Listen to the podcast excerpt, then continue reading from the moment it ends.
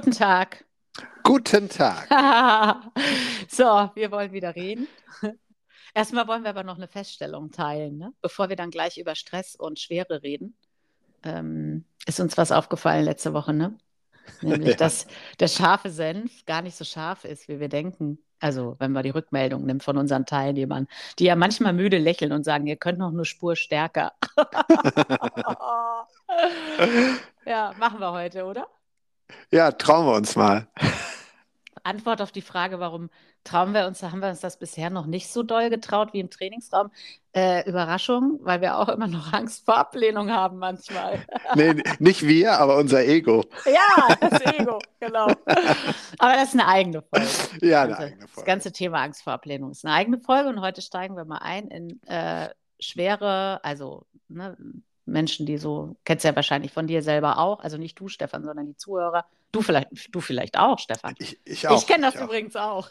Ja. Also kennt man ja auch, dass man manchmal so denkt, ach, ist alles so schwer und es ist irgendwie alles so. Gibt ja so zwei Aspekte, finde ich. Einmal ist es der, der Begriff, finde ich, Schwere. Also es ist, erscheint alles so schwer.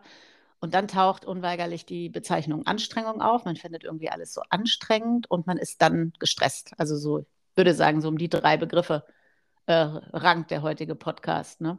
Mm.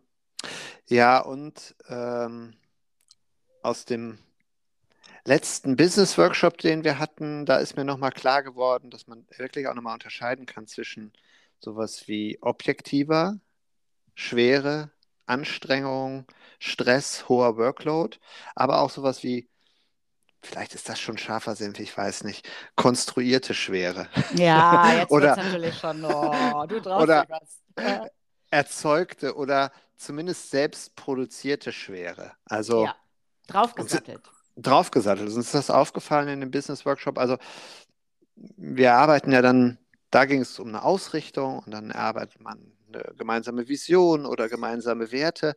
Und dann ist uns nochmal aufgefallen, wie, wie sehr Menschen dazu neigen, selbst wenn die Lösung schon im Raum ist, ne, mhm. und das mhm. ist jetzt nur ein Beispiel für aufgesattelte Schwere, dann die Lösung, über die sich alle schon einig waren, dann wieder zu diskutieren, problematisieren, mm, eine Lücke daran zu finden, obwohl es eigentlich halt schon mal ne, verabschiedet war. Man merkte, die Stimmung geht hoch, wenn wir uns darauf mhm. einigen.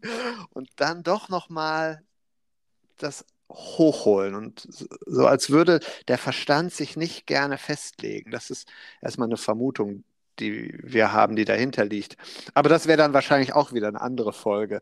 Aber ähm, ich glaube, für den, für den Rahmen des heutigen Podcasts ist es auch nochmal gut, dass wir eher auf diesen konstruierten Stress und auf diese konstruierte Anstrengung, die, diese Schwere abzielen, als auf sowas wie objektiven Stress und hohen Workload, den man natürlich auch haben kann, insbesondere ja. in unterschiedlichen Lebensphasen. Ja, habe ich auch gerade gedacht. Also wenn du jetzt irgendwie gerade frisch Mutter von Drillingen geworden bist, ne, du bist nicht gemeint. Also, äh, weil es dann natürlich erstmal herausfordernder wird und auch anstrengender wird und stressiger wird, drei Kinder zu stillen, zu wickeln, zu versorgen. Wenn du gerade ein Unternehmen gründest, ne, dann ist es tatsächlich so, eine Gründung ist erstmal das Erfüllen von vielen unterschiedlichen Bedingungen, das Eröffnen eines neuen Spielfelds und dann bist du auch erstmal vermutlich stärker gefordert. Ne? Oder wenn jetzt tatsächlich im Unternehmen sowas passiert wie eine Krise, also irgendeine Veränderung im Außen ist so stark und hat einen, sehr hohen Einfluss auf äh, das Spiel, wie es bisher gespielt wurde. Also es gibt tatsächlich so einen negativen Gamechanger in der Organisation dann ist es auch okay, dass man sagt, okay, wir müssen jetzt einfach ganz neue Sachen rausfinden. Wir brauchen mehr Fokus, wir müssen uns mehr involvieren in neue Ansätze, Lösungen. Ähm, dann würden wir auch immer sagen, das kannst du auch nicht wegcoachen und das kannst du auch nicht wegdenken und wegimaginieren. Das ist dann mhm. eben so. Es ist wie bei einer Wanderung. Ne? Es gibt leichte Passagen und dann gibt es einfach herausforderndere Passagen. Und wir reden jetzt nicht über herausforderndere Passagen, also wo es inhaltlich tatsächlich gerade ähm, äh, herausfordernder ist, weil du mehr oder neue oder andere oder äh, schwierigere Bedingungen erfüllen musst, sondern wir reden jetzt eher über sowas wie ein, äh, einen Lebensbereich, wo es auch ein Stück weit schon Stabilität gibt. Ne? Also man ist irgendwie länger in Partnerschaft, die Kinder sind auch schon einigermaßen groß, man hat irgendwie sein Leben irgendwie aufgestellt und man könnte es an sich leicht haben, und das ist ja auch eine Frage, die sich viele stellen, die sagen, eigentlich ist ja alles gut. Ne? Also wir sind verheiratet, wir haben irgendwie Kinder, wir haben beide Jobs, wir haben ein tolles Haus, wir haben einen super Freundeskreis und wieso ist es trotzdem manchmal so schwer und so anstrengend? Und das meinen wir ja eher. Ne? Also, und die Organisationen, in denen wir da waren, und das taucht ja häufiger auf, ne? Diese, dieses Phänomen, was du gerade beschriebst, dass es eine Lösung gibt. Eigentlich könnte man jetzt den Aufschwung erzeugen und dann äh, fängt irgendeiner an und macht irgendwie, ah ja, aber können wir das so einfach, so einfach kann das ja nicht sein. Und dann fangen alle an zu diskutieren, die Stimmung geht wieder runter. Also wir, wir sprechen eher über dieses Phänomen. Also wieso machen wir es uns an Stellen, wo wir es leicht haben könnten, unnötig schwer? Und das meinen wir mit konstruiertem Stress. Das heißt, wir ja. haben durchaus Würdigung, Anerkennung für, wenn du gerade eine herausfordernde Zeit hast ähm, und sagst, ja, also ganz ehrlich, ich kann es mir auch gerade nicht so einfach wegkonstruieren. Dennoch, auch da, nur eine kleine Öffnung in deinem Verstand. Möglicherweise kannst du es doch. Also auch wenn du äh, inhaltlich herausfordernd, eine herausfordernde Situation, ein herausforderndes Projekt hast, dann nutzt den Podcast vielleicht auch, um trotzdem auch bei dir noch eine Öffnung zu finden für, ähm, vielleicht geht es sogar auch bei dir noch einen, einen Ticken leichter. Also so eine, Arzt. ja, also vielleicht kannst du so eine Schicht abtragen von emotionalisiertem Stress, den du auf den Workload, auf die Anstrengung auch noch drauflegst. Und allein wenn es dir gelingt, diese Schicht abzutragen, und der erste Schritt dazu ist, sich erstmal bewusst zu machen und vor sich selbst anzuerkennen, dass man das macht. Ähm, also wenn es dir gelingt, diese Schicht abzutragen, wird es schon mal ein bisschen leichter. Und wie gesagt, der erste Schritt ist anzuerkennen, dass man das macht und sich dann vielleicht zu fragen, hm, wozu mache ich das eigentlich? Genau, also, das ist nämlich die spannende Untersuchung, finde ich. Also ja, warum ja. nutzen wir, also wofür nutzen wir Stress? Ähm, und da können wir ja verschiedene oder Anstrengungen oder Schwere. Ähm, welche Funktion hat der eigentlich? Und da gibt es ja verschiedene Standpunkte, aus denen man das betrachten kann. Und da haben wir ja immer so drei Lieblingsstandpunkte für unsere Erkenntnisprozesse. Haben wir das eigentlich jemals erwähnt? Ich glaube nicht. Ja. Dann machen wir das mal. Also drei von den vieren, die es gibt, ähm, eröffnen wir schon mal.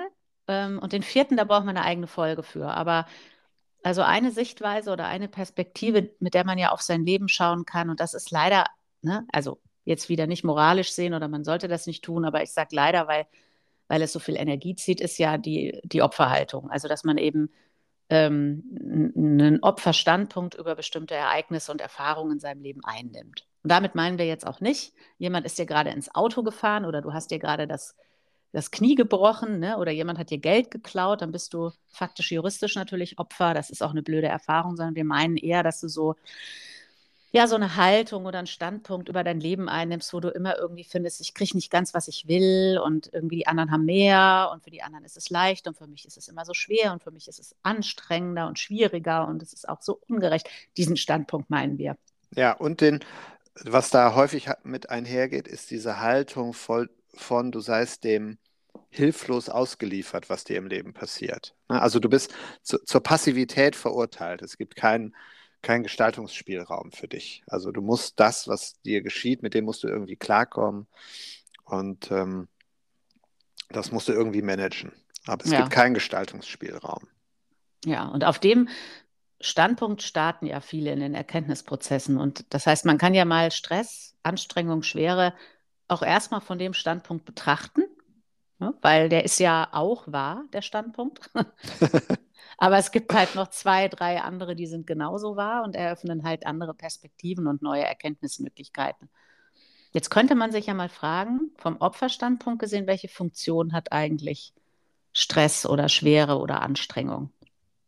Vielleicht vorab noch, also wie, wie erscheint dir Stress, um das noch ein bisschen nachvollziehbarer zu machen?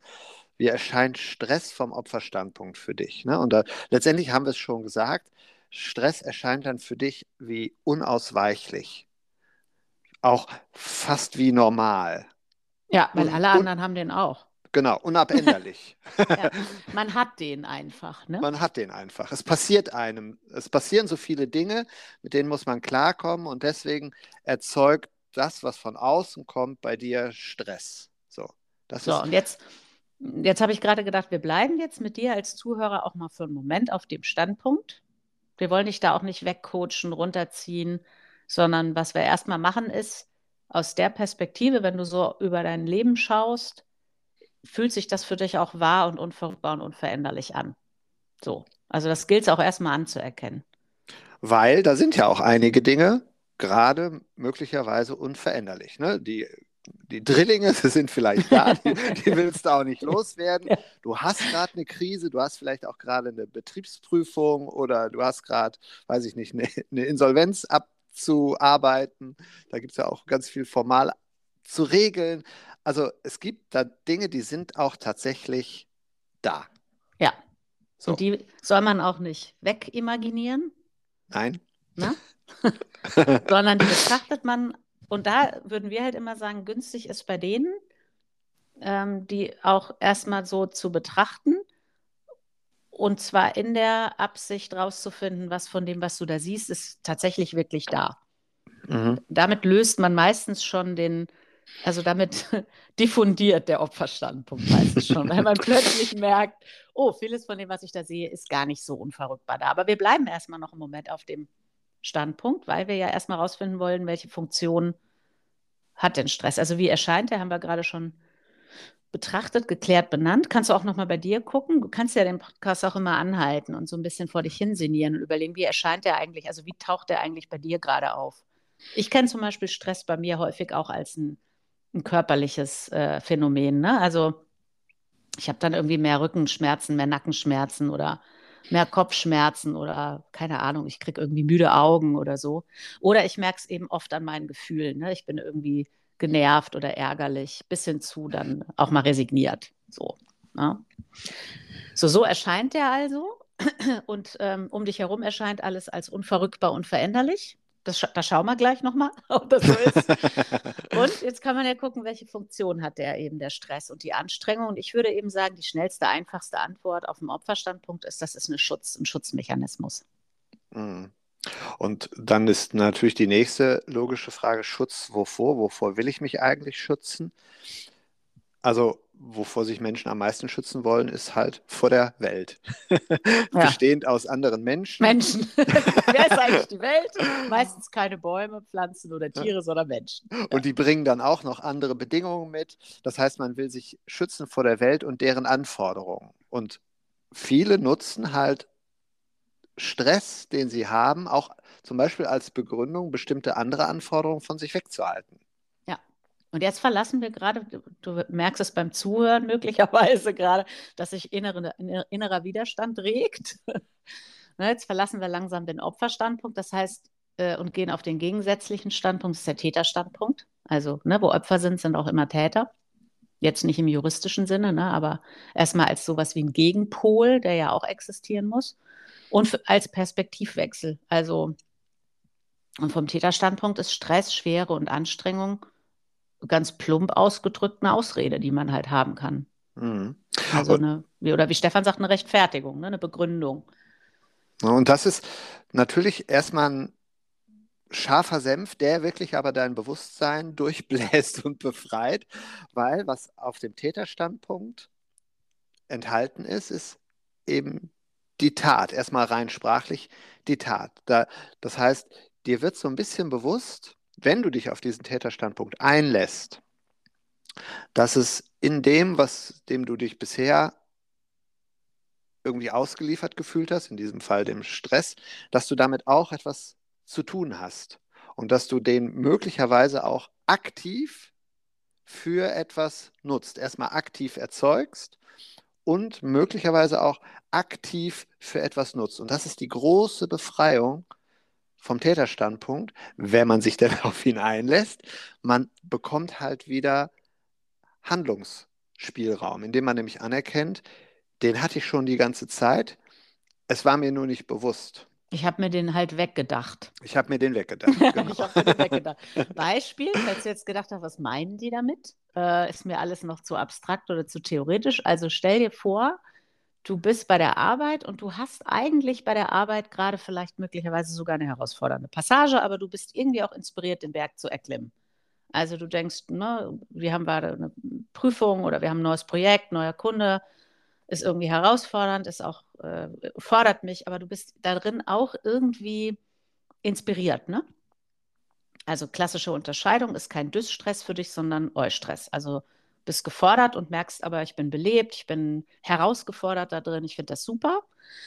Und jetzt fährst du nach Hause und ähm, hörst auch noch deine Lieblingsmusik im Auto und bist eigentlich ganz beschwingt, weißt aber, wenn du jetzt gleich zur Tür reinkommst und dein Partner oder deine Partnerin sieht, dass du Bombe inspiriert von der Arbeit kommst, dann musst du eher die Kinder wickeln oder das Abendessen kochen oder eben noch die Spülmaschine ausräumen oder mal noch die Belege abheften für die Steuererklärung etc. pp.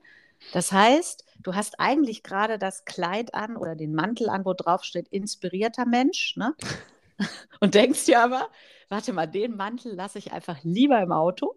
Ne? Und ziehst dir dann noch schnell den schweren Mantel an und kommst so leicht gestresst und beschwert zur Tür rein, weil das ist natürlich dann ideal, um sagen zu können, du weißt, ey, du glaubst nicht, wie mein Tag war. Ich weiß nicht, wie deiner war, ne?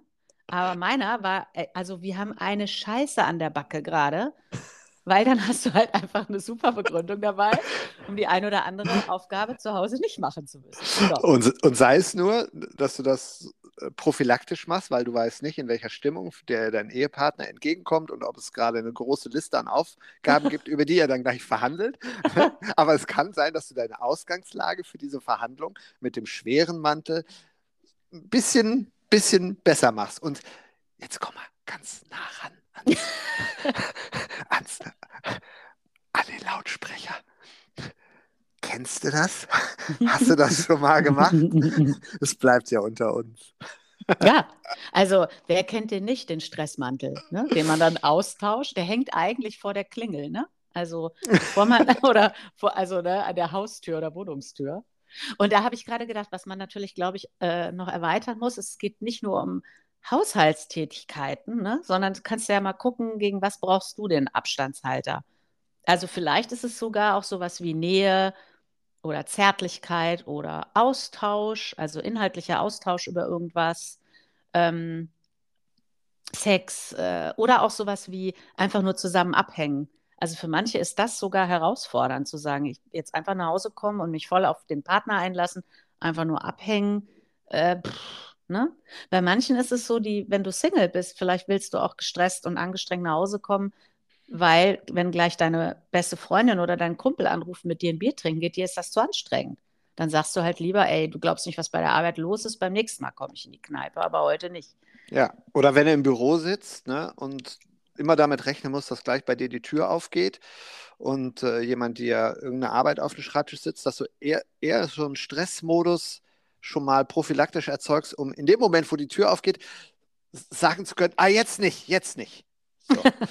Dann hast du zumindest schon mal einen Selektions- Modus, ein, also so einen Selektionsfilter eingebaut, weil die Leute können dann sagen, ah, ich hätte aber noch mal was für dich, gehen dann erstmal aus dem Büro raus und dann kannst du dann in aller Ruhe überlegen, ne, weil du sie erstmal vielleicht mit Stress auf Distanz geschoben hast, kannst du in Ruhe überlegen, ob du es vielleicht doch machen wollen würdest. Aber erstmal, du hast so ein bisschen die Kontrolle über deinen Schreibtisch, über deinen Tag, über deine Zeit zurück. Mhm. Ja, über meinen Tanzbereich, ne? Ja. Kann genau. halt keiner rein.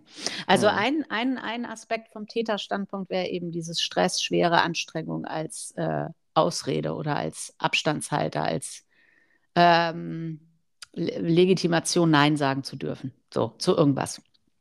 Mhm. Zweiter Aspekt ist, ähm, gerade wir Deutschen, ne, so, wir glauben ja, dass uns Schwere etwas verleiht. Ne? Also, und das fand ich nämlich spannend auch in den Business-Aufträgen. Es ist in mehreren Aufträgen aufgetaucht. Also eine Abteilung oder eine Organisation, die es mit Schwere zu tun hat, glaubt dann, wie zu sein. Und da wird häufig verknüpft, wenn etwas schwer ist, ist es tiefgründig, ist es ernst, ist es fundiert. Ähm, und es verleiht einem auch irgendwie Bedeutung. Äh, mhm. Oder wie ist denn dieses andere Wort, was mir gerade nicht einfällt? Äh, ja, fällt mir gleich wieder ein. Ist noch ein anderer Aspekt als Bedeutung. Mhm. Aber das ist irgendwie auch Schwere, Anstrengung, Stress gibt einem Bedeutung. Ja, und tief, also Schwere ist tiefgründig, ernst, seriös war auch seriös, das. genau. Seriosität, Seriosität, war das, genau. War das Wort. Das war ja. das Wort, ja. Mhm. Ja, Seriös. und, und im Umkehrschluss, ne, wer es sich leicht macht, gilt in unserem Kulturkreis eher als Hallodri, als Lebenskünstler, als Träumer, als Traumtänzer, als Naivling. Ja, also, Also ist ja. der, ist, der hat bestimmte Dinge noch nicht gecheckt. Also ja, und ich habe gerade auch gedacht, wenn du Amateure bei der Arbeit beobachtest, die haben Spaß. ja. Aha. Und Experten, die sind fokussiert, konzentriert, die, die meinen es ernst. Ja, die fanatischen Experten. Es gibt, glaube ich, auch so Meister, meisterliche Experten, die haben dann auch schon wieder Spaß. Ja, ja, aber es, also ich, ich, ich Ja. äh, sehe das ja absolut zusammen in der Synthese, aber Ja, Also genau. ich glaube, es ist erstmal, ich muss gerade an eine, an eine alte Story denken. Da war mein Mann bei einem Kumpel. Da, unsere Häuser waren irgendwie, ne, also Freunde von uns, die haben gerade ihr Haus fertig gehabt. Wir hatten unser Haus fertig.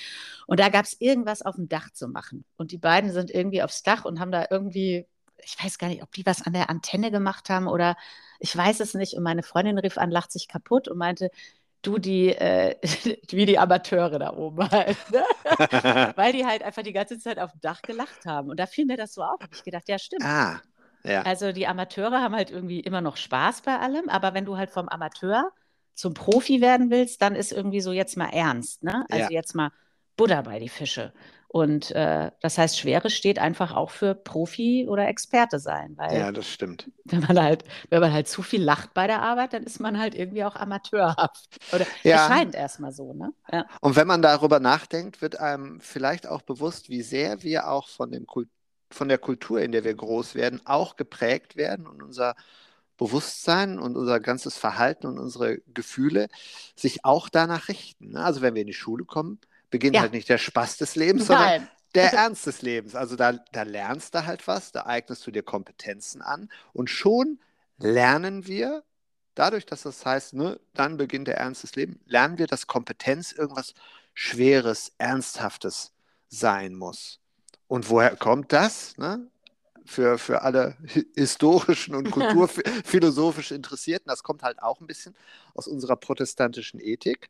Mhm. So, im Schweiße deines Angesichts sollst du dein Brot verdienen. Dann bist du halt ein guter Mensch. Ja, Dann gehst du ins Paradies ein. Ja, das, und ich bin ja nur halb Italienerin, ne? halb Deutsch, halb Italienerin. Mama ist Deutsch, Papa ist Italiener. Wenn ich zu den, zur italienischen Familie fahre und denen erzähle, wie wir so leben, da lachen die sich kaputt, ne? Also Hm. da sagen die auch, ihr nehmt das auch ganz schön ernst alles. Ne? Da denke ich so, Mhm. und da sitze ich da auch immer und sage, ja, natürlich nehme ich das. Das ist ja mein Job. Also ich kann das ja nicht mit einfach nur den ganzen Tag mit Fröhlichkeit machen. Ne? Und ich würde sagen, wir haben das natürlich durch unsere, durch unsere Arbeit wir haben ja wahnsinnig viel Spaß bei der Arbeit, ne? Aber also ich würde sagen, ich musste das irgendwie, ich musste mir das irgendwann wieder antrainieren oder halt eben diese, diese Idee, in der ich groß geworden bin, die wir gerade beschreiben, die musste ich irgendwann auch mal ja, mich von der lösen, verabschieden. Ja, weil uns ja auch so viele gute Argumente einfallen, warum es gar keine andere Option gibt. Aber wenn man sich mal die Zeit nähme und sich mit sich selbst konfrontiert und sich nur mal spaßeshalber überlegt, also gibt es eigentlich auch Argumente für mehr Leichtigkeit im Leben? Also fundierte, ernsthafte, tiefgründige Argumente für mehr Leichtigkeit im Leben? Ja, die gibt es nämlich auch. Also Ja. Hinreichend. Ja, natürlich. Und spätestens aus der Kindheit kennen wir das halt alle, weil da haben wir es ja nicht ernsthaft. Sind wir es ja im Sandkasten nicht ernsthaft angegangen als äh, mit Schwere, sondern wir haben einfach gespielt, festgestellt, macht Spaß, funktioniert, haben Dinge rausgefunden. Ne?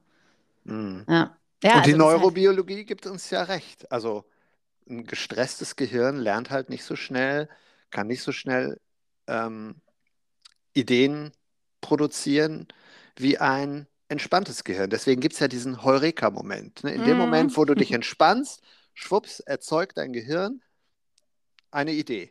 ja, Das ist ein Hinweis darauf, dass Stress halt nicht der optimale Modus ist für hohe Produktivität. ja. Also zweiter Aspekt hatten wir jetzt, äh, Schwere soll Bedeutung, Ernsthaftigkeit, äh, ja, Fokussiertheit äh, etc. Äh, signalisieren nach außen. Ne? Also Hm. Und dich dahinterliegend vielleicht zu einem guten Menschen machen, also der sich auch anstrengt. Das würde ich nämlich jetzt fast noch als eigenes als Ah. eigenen Aspekt nochmal beleuchten wollen. Mhm. Weil ich glaube, das hat nicht, nicht jeder hat diesen Moralismus am Start. Den hat, glaube ich, weil ich glaube, da scheiden sich nochmal so ein bisschen die Geister. Ich habe das jetzt gerade in, einem, in zwei Aufträgen, die ich hatte, Mhm. äh, nochmal ähm, trennen können. Also ich würde sagen, in, der, in dem einen Auftrag ist eher aufgetaucht Anstrengung und Schwere als auch eben mit dem Aspekt, wir sind gute Menschen. Mhm. Also wir helfen uns und wir sind füreinander da, also so äh, äh, fast schon in Richtung Aufopfern und Märtyrertum. Ne, das kann ja so ein, eine Richtung sein. Also helfen, retten, heilen, Gutmensch sein, auch äh, diszipliniert sein, aufopfernd sein, immer für alle da sein, so sich verpflichtet fühlen. Und der andere Drift war eher in Richtung ähm, Alpha, leistungsorientiert. Also nur die Mhm. Harten kommen, kommen in den Garten. so, äh, so nach dem Motto, du hörst auf, wenn du Schmerzen hast, du Weichei. Ne? Geh über die Grenze drüber. Ich glaube, das Mhm. sind nochmal so zwei unterschiedliche Modi. Ich glaube, manche verbinden die miteinander. Ähm, also die können, können, man kann die als Aszendenten miteinander leben wahrscheinlich. Aber äh, um sie auf die Schliche zu kommen, kann man ja erstmal gucken, welchen Teil davon kennt man. Also kenn, kennst du das mit, du willst einfach um jeden Preis ein guter Mensch sein, bis hin zur Aufopferung. Ne? Mhm. Und das ist vom Täterstandpunkt ja auch spannend zu beleuchten. Aber das wäre wahrscheinlich auch schon fast wieder eine, eine eigene Folge. Ja, Aber ähm, ist tatsächlich eine interessante Frage. Also, wozu machen wir das? Also, ja, und dieses, äh, was du gerade sagst, ähm, Stress als nur die, äh, also auch als, wie sagt man das, als Inszenierung, nur die Harten kommen in den Garten. Das gibt es ja auch in dieser, in Sportlerszenen. Ne? Pain is leaving weakness, nee, is weakness leaving your body, gibt es ja auch diesen Spruch. ja, Also, ja, no, ja, und no pain, no gain. Das no war mein, pain, no gain. Das war damals in der Fitnesszeit. Ich war ja mal Fitnesstrainerin, ne, vor 100.000 Jahren und 20 Kilo. Ähm, und da habe ich irgendwie echt, also sechs, sieben Mal die Woche Sport gemacht, auch immer so vier, fünf Stunden am Tag. Mhm. Und da war unser Motto, ich hätte mir das auf ein T-Shirt gedruckt, eigentlich am liebsten No Pain, No Gain. Also das müsste immer so ein bisschen wehtun. Ne? Mhm. Und ich kenne von meiner Oma halt auch den Spruch, nur die Harten kommen in den Garten. Ja, den Also- kenne ich, den kenn ich auch. Und vom, vom Kampfsport, den ich auch lange Zeit gemacht habe, also da musste es wehtun, sonst war, also Mhm. wenn, wenn du noch auf allen, auf deinen eigenen Beinen die Halle verlassen konntest, hast du irgendwie falsch trainiert. Mhm. Ja, das heißt also Stress, Anstrengung, da, da würde ich eher sagen, es ist vermutlich nicht unbedingt Schwere. Ich glaube, Schwere ist dann eher bei den, die so als gute Menschen dastehen wollen, würde ich eher dahin verorten. Und bei den anderen ist es wirklich eher Stress und Schmerzen, ne? Also Mhm. erkennbar sein als jemand, der mit blutigen Knien weiterläuft, so. Mhm. Ähm, dann würde ich sagen, während das eine halt einem so das Prädikat geben soll, guter Mensch, soll das andere einem eher das Prädikat geben, äh, der, der Beste im Block, ne? Oder die Beste im Block. Mhm. Die Tollste sein, die Stärkste sein, der Stärkste sein. Und wenn es kein Prädikat ist, vielleicht zumindest das Signal. Ich denke nämlich gerade so an mein, äh, ich war ja äh, früher in meiner Jugend, habe ich in der Tennismannschaft gespielt und da hatten wir natürlich auch so einen, so einen Mannschaftsleiter, das war ein Erwachsener. Und da war es wichtig, dass man wirklich geschwitzt hatte nach einem. Also war egal, Ja. ob man, ob man, Ja! ob man, ob man gewonnen hatte oder nicht. Äh, Man musste auf jeden Fall, ein, äh, das T-Shirt musste einen gewissen Nässegrad aufweisen, sonst hatte man sich eben nicht genug angestrengt. Aber er hat das wirklich so präsentiert, das fällt mir jetzt gerade ein, äh, als ob Anstrengung ein Wert an sich sei. Ne? Also es geht gar nicht um das Gewinnen oder Verlieren, sondern es geht um die Anstrengung. Mhm. Ja, und dann geht es letzten Endes ja darum, Anerkennung oder Bestätigung zu kriegen. Mhm. Ne? Anerken also ich glaube, bei einigen geht es eher um Anerkennung Mhm. Und bei einigen geht es eher um Bestätigung. Also es ist irgendwie bestätigt, ich bin der Beste. Genau, oder das Negativ davon, so nach dem Motto, wenn schon keine Anerkennung, dann zumindest keine Kritik. Also, Mhm. ne, seh, guck hier, ich habe zwar verloren, hätte hätte ich dann zu diesem Jugendwart damals gesagt, ich habe zwar verloren, aber guck mal, ich habe mich angestrengt. Also ne, mein, mein T-Shirt ist nass. Ja, das ist mega. Vom Täterstandpunkt soll das eigentlich auch wieder äh, Feedback äh, unterbrechen. Ne? Also ich bin eh schon so angestrengt, gestresst Mhm. und Mhm. Äh, fleißig und gebe geb alles, um äh, ne, nur die Harten kommen in den Garten, um ein guter Mensch zu sein. Jetzt sag mir nicht auch noch, was ich falsch gemacht habe. Ja. Weil dann genau. müsste ich auch noch korrigieren und dann müsste ich auch noch eingetrampelte Pfade verlassen, dann müsste ich mich auch noch aus meiner Komfortzone rausbewegen. Bla bla. Ja. Mhm. Ah, ich hatte noch einen Aspekt gerade. Äh, Mhm. das wäre ist auch nochmal scharfer Senf. Da haben wir schon mal einen Post zu gemacht, da kamen aber einige auf den Plan. Doch. Deswegen, allein deswegen finde ich, hauen wir den mal raus. Ähm, auf dem Täterstandpunkt Anstrengung, schwere Stress als Ablenkungsmanöver. Mhm.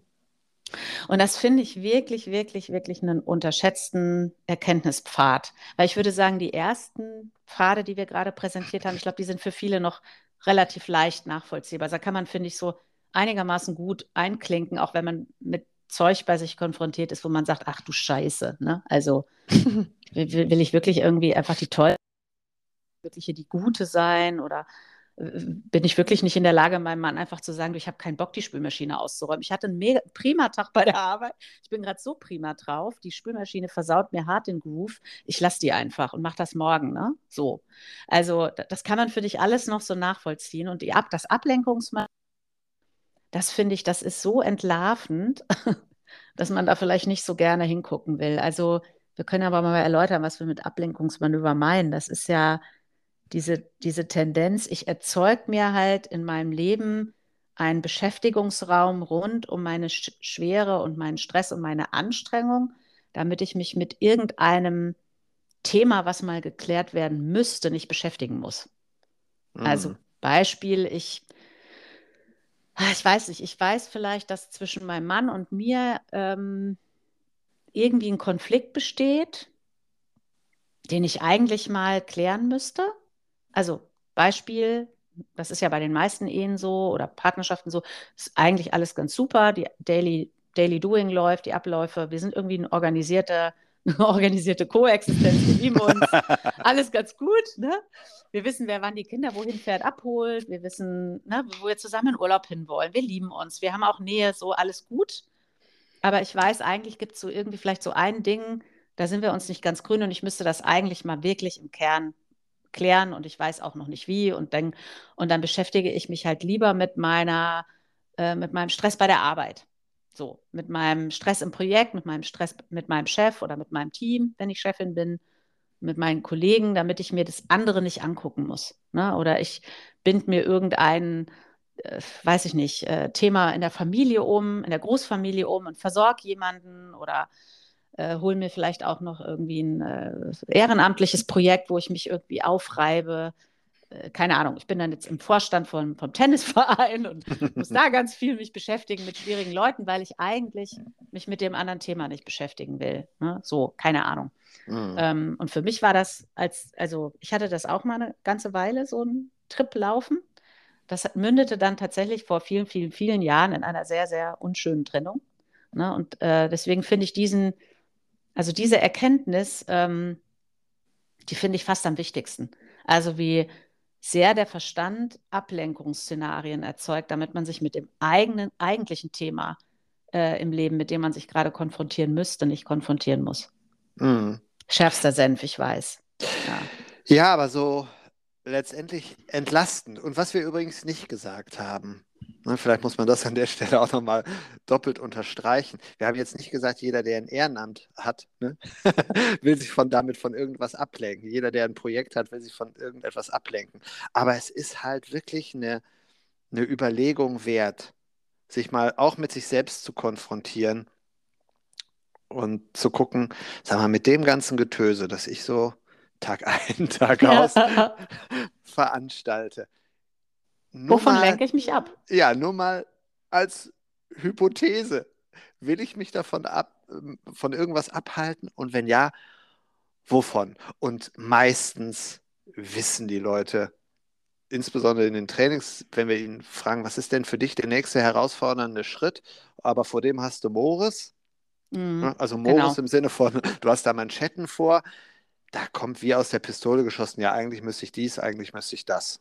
Ja, eigentlich müsste ich mich hier mal abgrenzen oder da mal durch, ne, so durch so, ein- so Nadelöhr für mich persönlich durch. Ja, und das, also nochmal, wir sagen ja auch nicht alle, die äh, gestresst sind, wollen der Geilste sein. Alle, die gestresst sind, sind auf einem Gutmensch-Trip. Alle, die Mhm. gestresst sind, wollen nicht die Spülmaschine ausräumen. Also alle Erkenntnismöglichkeiten, die wir in den, das ist ja immer so im Podcast, die wir präsentieren, sind nie eine Diagnose. Also die sind ja nie, bei dir ist das so. Ne? Also, sondern das sind immer äh, Positionen, ähm, Betrachtungsweisen, Hypothesen, auf die man sich mal einlassen kann, um zu überprüfen, finde ich da bei mir was, ne? Und Genau. wenn du was findest, dann kannst du immer gucken. Das ist nämlich ja jetzt auch wieder total geil, weil Menschen haben ja immer die freie Wahl.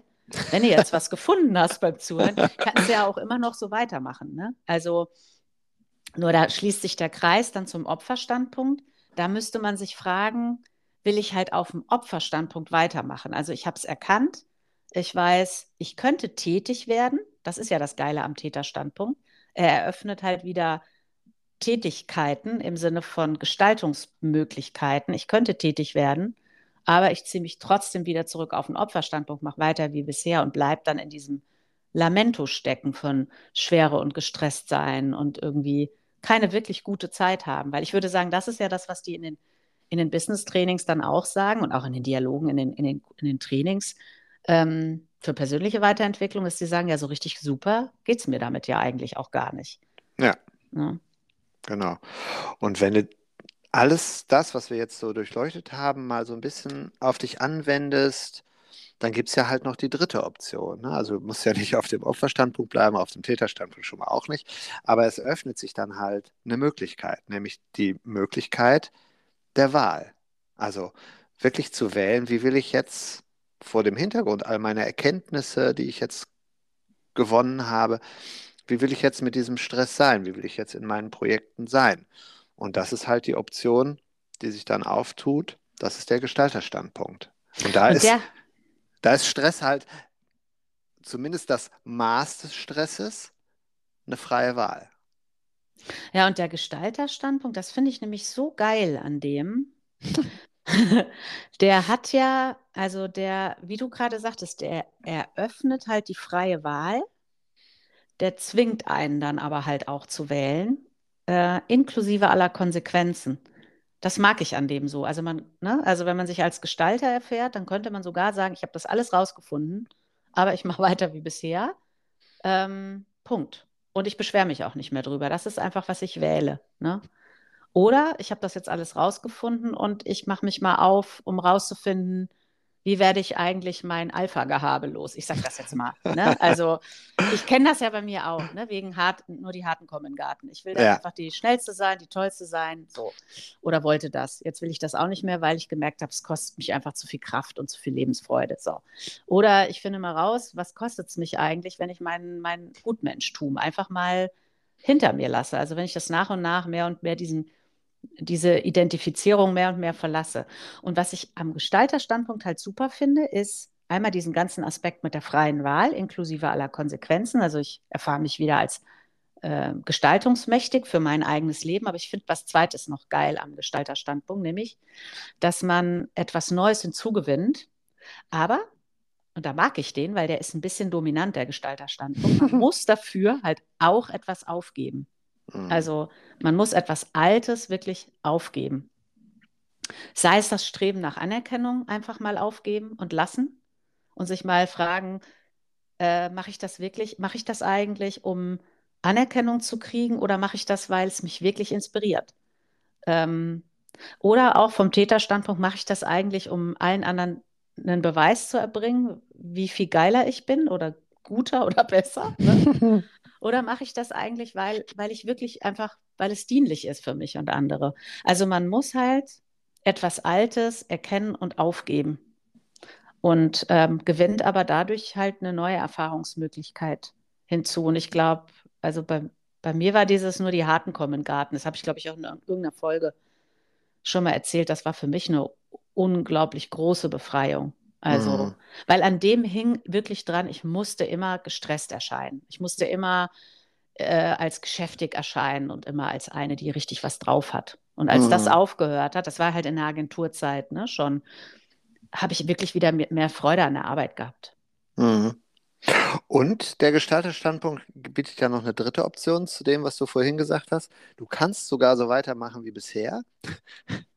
Und du kannst sogar äh, weiter darüber lamentieren, vielleicht mit der Überlegung, ja, die anderen wissen das ja nicht. Alles, was ich jetzt rausgefunden habe über ja. mich, warum ich das bisher gemacht habe, die anderen wissen das nicht und deswegen kann ich so weitermachen. Aber selbst für diese Wahl musst du etwas aufgeben und das ist ne, die Selbstverarschung.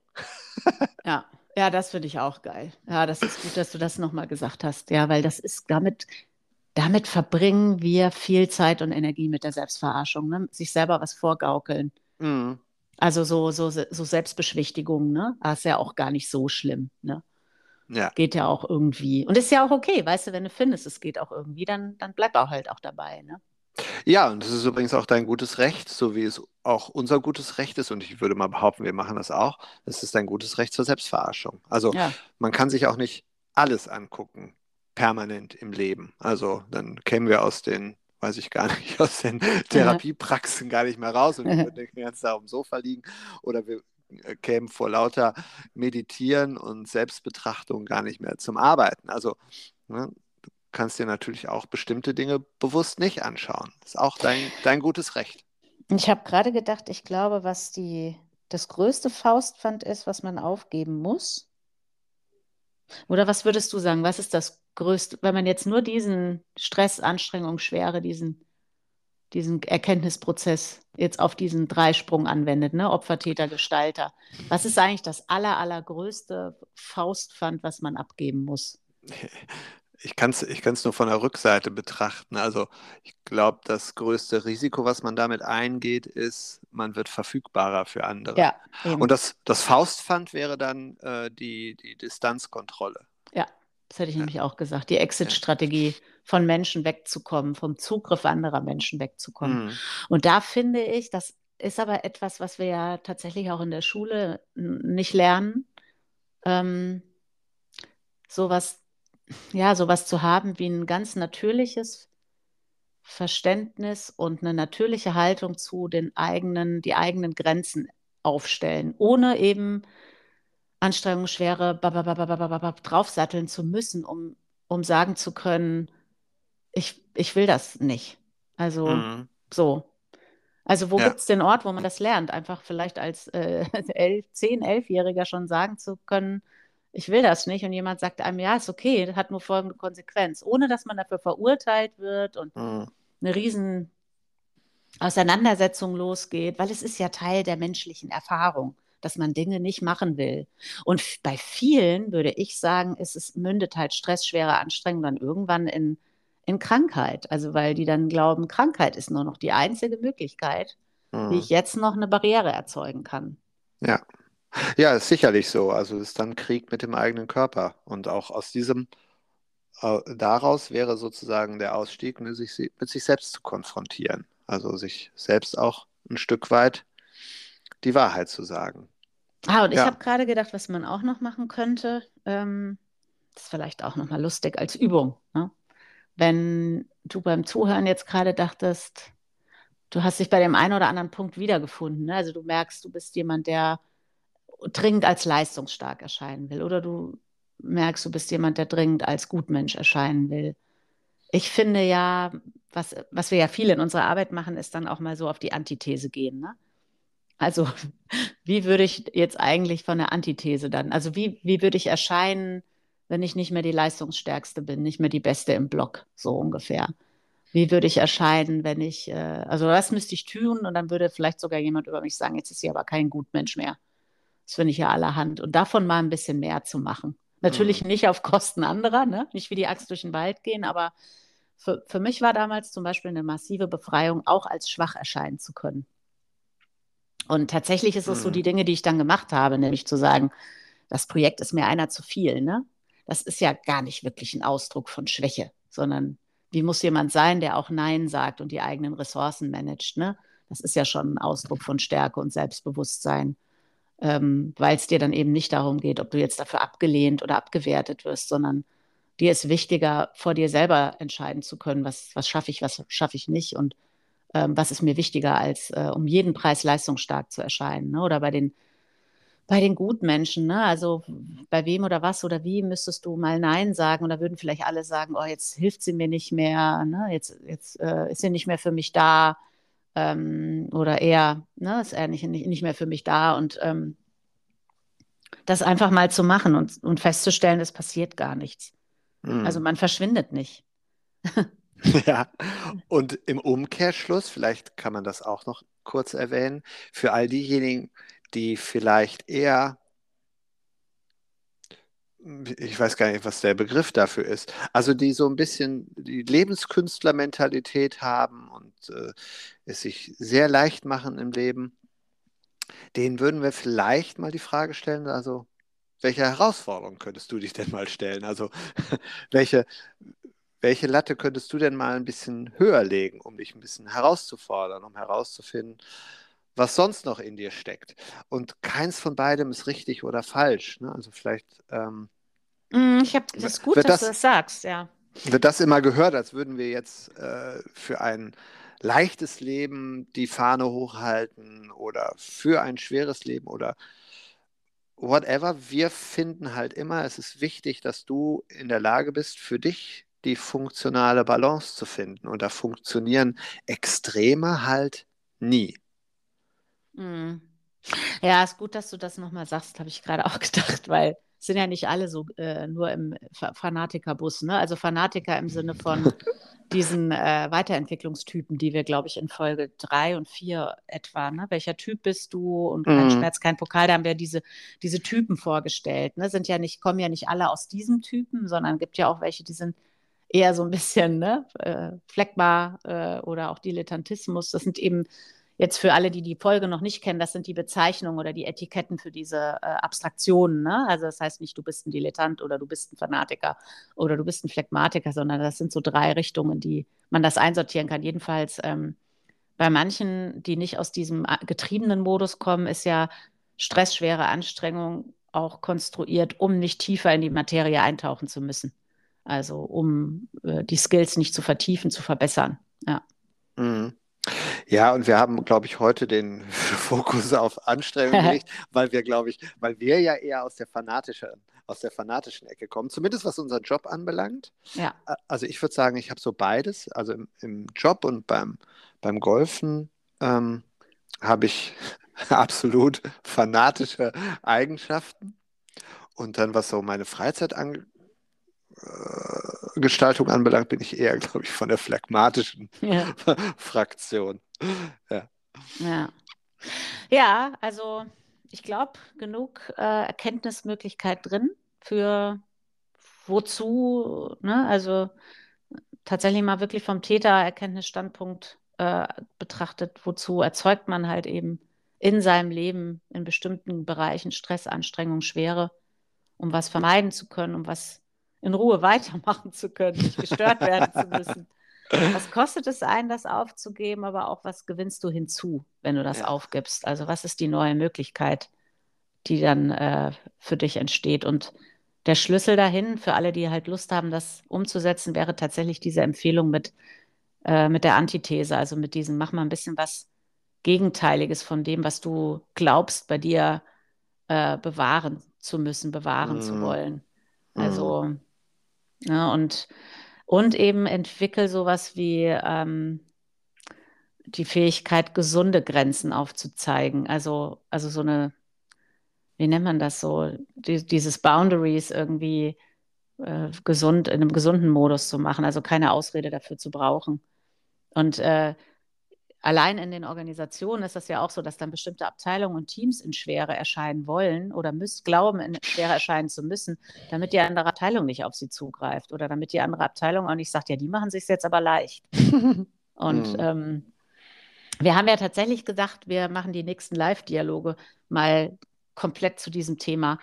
Äh, und ich fand ja deinen Witz vorhin geil zu sagen, dass die nächsten Live-Dialoge sind gar nicht die Live-Dialoge, sondern die Leicht-Dialoge. Also mach's dir doch einfach mal leicht. Und das war ja so ein Moment in diesem einen Business Coaching, wo wir auch gesagt haben zu allen, macht's euch doch einfach mal leicht. Was wäre eigentlich, wenn ihr es euch leicht macht? Und da, und da war, ging sofort so, eine, ah, so ein Aufatmen durch den Raum, weil das ja letztlich das ist, wonach wir uns sehen. Aber dann kam sofort der Schutzreflex von, ja, aber ja. was denken dann die anderen und was ja. denken dann unsere Mitarbeiter? Und ja.